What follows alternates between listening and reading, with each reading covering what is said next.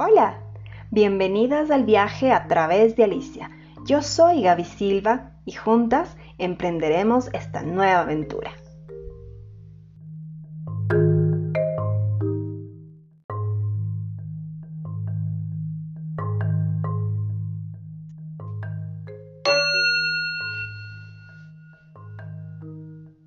El camino de la transformación no ocurre de un día para el otro.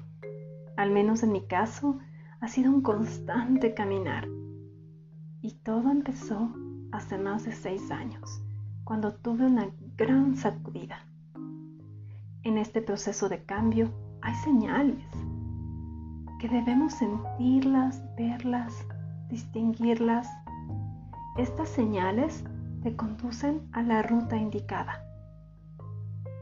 El estar aquí contándote y compartiéndote mi historia no es casualidad. Se han ido completando las piezas de un enorme rompecabezas. Y junto con mi gran propósito de sumar a más mujeres en el camino del despertar. Tal vez tú, sí, tú, que me escuchas al otro lado, tengas estos momentos de luz o chispazos como yo los llamo o de pronto te encuentres en un momento complejo en tu vida.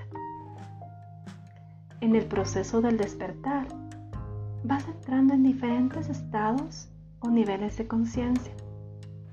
Muchas personas, como en mi caso, necesitamos hacernos trizas, fundirnos en cenizas y a través de esto sentir la luz en la oscuridad. Claro, esta senda del cambio no es lineal. Tiene sus subidas hasta el Everest, donde te sientes victoriosa, y también los descensos vertiginosos. Les cuento que hace poco llegó a mí nuevamente, de una forma muy peculiar, el libro de Lewis Carroll, Alicia en el País de las Maravillas. Me imagino que muchos de ustedes han leído o visto la película. Claro, ya saben que el libro es muchísimo, muchísimo más lindo porque tiene muchos detalles. Yo me identifico muchísimo con Alicia, todas sus aventuras, su gran viaje. ¿Recuerdan cuando Alicia persigue al conejo blanco?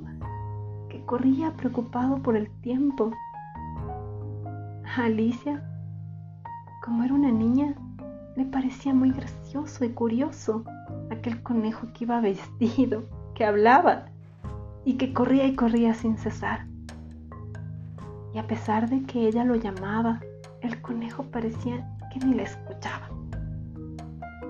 Hasta que llegaron a un gigantesco árbol,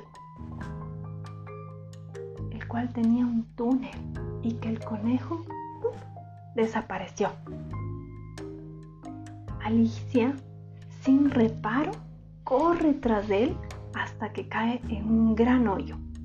Su caída es larga, tanto que le da la oportunidad de pensar y deliberar acerca de todo lo que veía a su paso.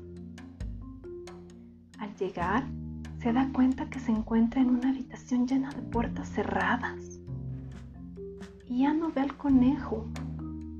Preocupada, empieza a tocar y a virar las manillas de cada puerta. Ninguna se abrió. Se fija que en medio de la habitación hay una mesa redonda. Aquí encuentra una diminuta llave dorada. Y se pregunta ¿Dónde puede haber una puerta tan pequeña? Finalmente la encuentra. Pronto se agacha a probar la llave y al abrir la puerta puede mirar un frondoso y maravilloso jardín que nunca antes había visto. Ahora te pregunto a ti, ¿cuántas veces ¿Te has sentido sin salida? ¿Cuántas veces has soñado con una realidad distinta?